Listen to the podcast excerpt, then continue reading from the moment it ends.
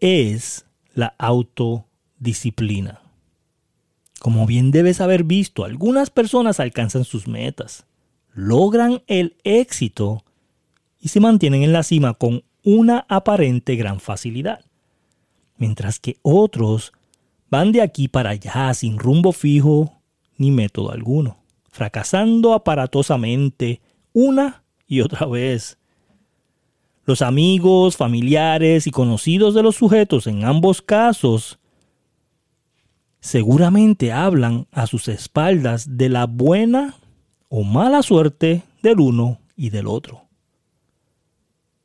Tal vez sin tomar en cuenta las condiciones y el modo en que cada quien asume el desempeño de sus emprendimientos. En ningún caso se trata de la buena o la mala fortuna. El éxito no es una eventualidad, no se trata de algo que nos ocurre, es más bien la consecuencia de nuestro modo de proceder, es decir, de nuestra buena actitud y por supuesto de nuestra autodisciplina. Y te preguntarás, ¿en qué consiste esto de la autodisciplina? ¿Es algo que puede comprarse en un supermercado? ¿Acaso vienen cápsulas masticables? Es una condición que a unos les toca en el paquete de la vida y a otros no? La respuesta a todas estas preguntas es no, negativo. La autodisciplina es algo que se aprende, o más bien, como te lo dije al principio, es una condición que se forja a base de ejercicios constantes. Un concepto claro de autodisciplina sería el siguiente, que es esbozado para ti. La autodisciplina es el poder de llevar a cabo una labor, aun en el caso de, de que nuestro estado de ánimo no esté disponible para eso. En otras palabras, es hacer aunque no se tenga ganas. A pesar de tener sueño, flojera momentánea o simplemente pese a estar en la disposición de estar haciendo otra cosa en lugar distinto, como verás, la autodisciplina implica voluntad y orden. Queda claro entonces que se trata de algo que se puede aprender, o más bien que se puede ejercitar. Claro está, comenzando desde ejercicios más suaves, es decir, metas más ligeras y breves, hasta ejercicios que impliquen esfuerzos mayores. Es como en cualquier actividad deportiva. Supongamos que se trata de ciclismo de montaña. El atleta en cuestión deberá comenzar por cimas menos altas y más suaves. Pendientes poco inclinadas, que le permitan a su cuerpo y a su cerebro ir adaptándose a las exigencias, para luego pasar a un nivel de cimas medias, más pedregosas y agrestes hasta que al fin se alcance la optimización requerida para las montañas que solo suben los campeones. En este sentido, la autodisciplina no es una carrera de velocidad, es más bien una carrera de fondo, en la cual es preciso tener una buena biomecánica, un excelente método y una correcta administración de la energía. No se trata de correr desde un comienzo a toda máquina. Se trata más bien de ir con un buen ritmo y enfocados en la meta. En todo caso, una vez alcanzada la autodisciplina, seremos más capaces de acometer proyectos, alcanzar metas e inclusive superar adicciones y hábitos inconvenientes. Ya vas a ver que inclusive notarás cómo el tiempo te va a rendir mucho más. Los días te alcanzarán para hacer más cosas y al anochecer dormirás más relajado o relajada, con la plena satisfacción de haber tenido un día exitoso. ¡Wow! Las personas ¿quién está aquí, quién está listo para atacar este libro con todas las ganas y toda la actitud del mundo. Para mí, la autodisciplina es sumamente importante, pero es algo que se requiere aprender y se, se requiere hacer paso a paso, con calma. Yo siempre he dicho que tú no puedes cambiar de la noche a la mañana algo que llevas haciendo por 20 años. Entonces, si estás acostumbrado a amarrarte el pie derecho primero todos los días por 20 años, mañana no te vas a levantar y vas a decir, ya nunca me lo voy a amarrar el pie derecho primero, voy a amarrarme el pie izquierdo y ya. No, tienes que ir poco a poco, un día, otro día, otro día, hasta que te acostumbres a hacerlo y vas a ver que vas a poder cambiar ese hábito. vamos a seguir con la lectura. Número uno, recompensas. Recompensas inmediatas versus recompensas aplazadas. A todos nos ha ocurrido que se nos presenta una situación muy placentera en la que nos sentimos cómodos o divinamente estimulados. Sucede mucho con la comida. Por ejemplo, imagínate un pequeñín al que le decimos que le daremos un delicioso caramelo ya, ahora mismo. Pero que si espera un par de horas, en lugar de uno, le daremos dos.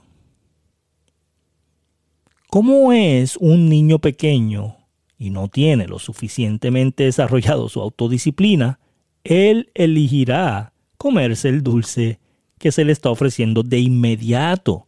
Es decir, el niño optará por su recompensa inmediata.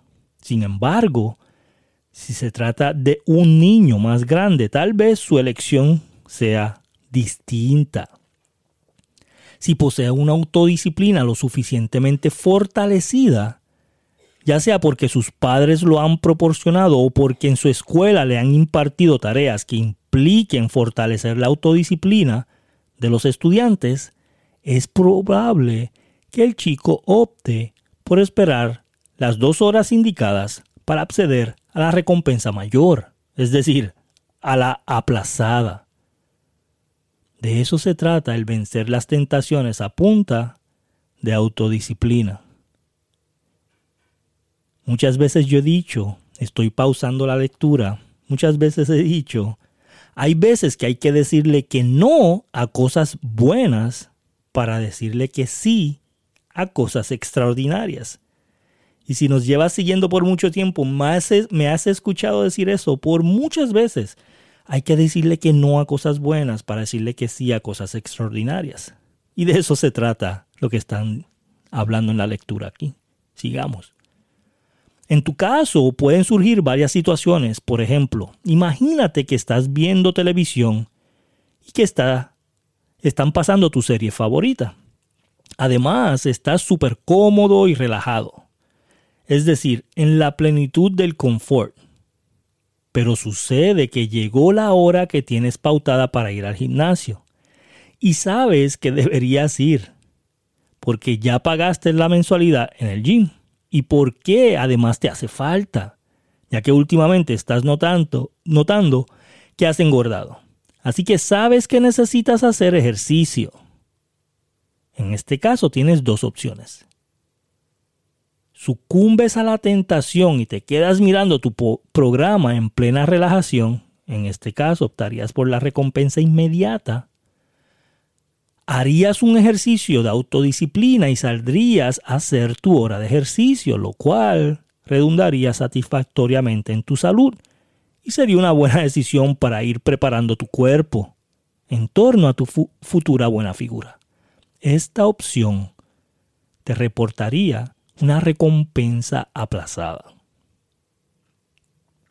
Medita en torno a qué opción tomarías maneras de realizar una autoevaluación sobre tus propios, tú en este caso.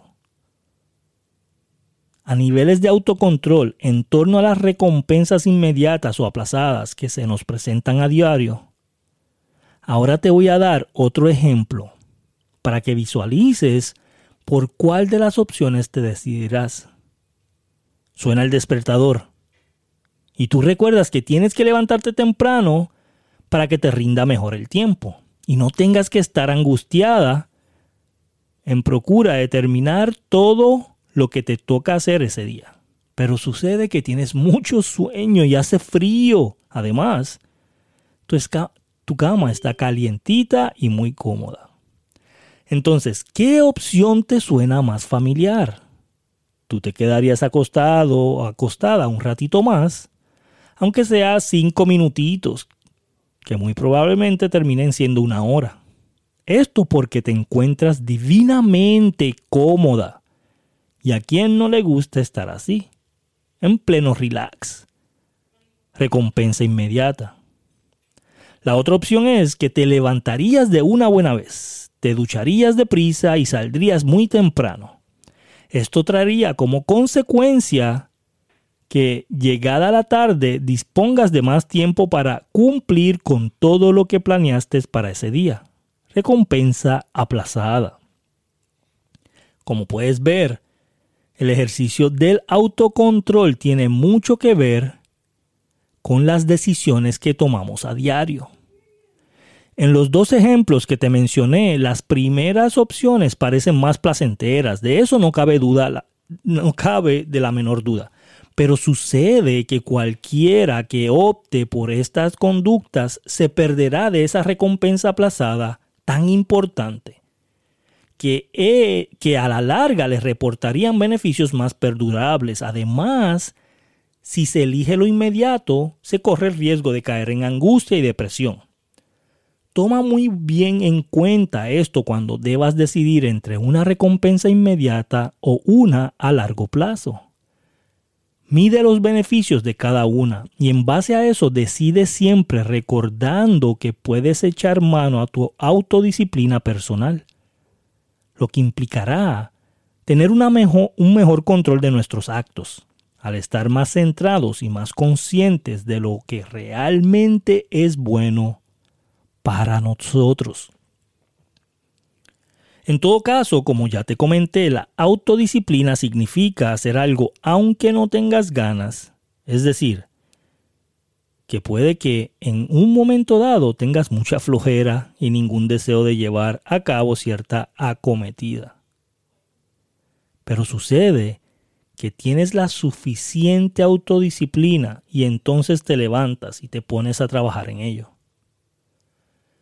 Si por el contrario tienes por delante una gran motivación para hacer algo, no te hará falta hacer eso, uso de la autodisciplina para que lleves a cabo la acción. Por ejemplo, si, si estuvieras cómodamente sentada en tu sillón viendo una película genial y yo te dijera que a cambio de que fueras al gimnasio yo te daría un millón de dólares, créeme, a mí no me cabe la menor duda que te sentarías de tu mullido sillón como un resorte y en menos tiempo de lo que cualquiera podría imaginarse. Estarías en tu gym haciendo aeróbicos y levantando pesas al mismo tiempo. Muy cierto.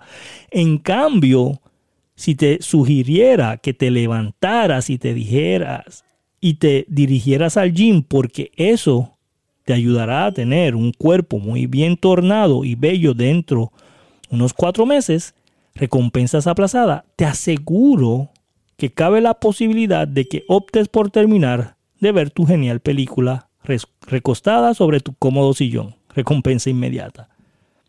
Lo cierto de este asunto es que generalmente no tenemos este tipo de estímulos como el del millón de dólares a cambio de asistir al gym, al gimnasio, sino que tenemos más bien una recompensa que solo veremos materializada un buen tiempo después. Es por eso que debemos hacer uso de nuestra autodisciplina para acometer el trabajo requerido, ya que normalmente hay otros estímulos distractores a nuestro alrededor tratando de sacarnos de foco. En este sentido es preciso que nos mantengamos centrados, que nos proyectamos alcanzando nuestra meta, es decir, que nos veamos mentalmente a nosotros mismos en toda nuestra dimensión, disfrutando plenamente de todo lo que implicará nuestro logro. Texturas, sabores, compañías, emociones, etc. Hacer una proyección mental de nuestro éxito antes de que éste llegue va a ser el mejor estímulo con el que podremos contar, sobre todo porque lo inmediato lo podemos ver y sentir en el momento, mientras que eso a lo que aspiramos, nuestra gran cima, estará con nosotros dentro de un plazo que podría ser variable. Y aquí lo vamos a dejar para mañana. La inercia y la autodisciplina.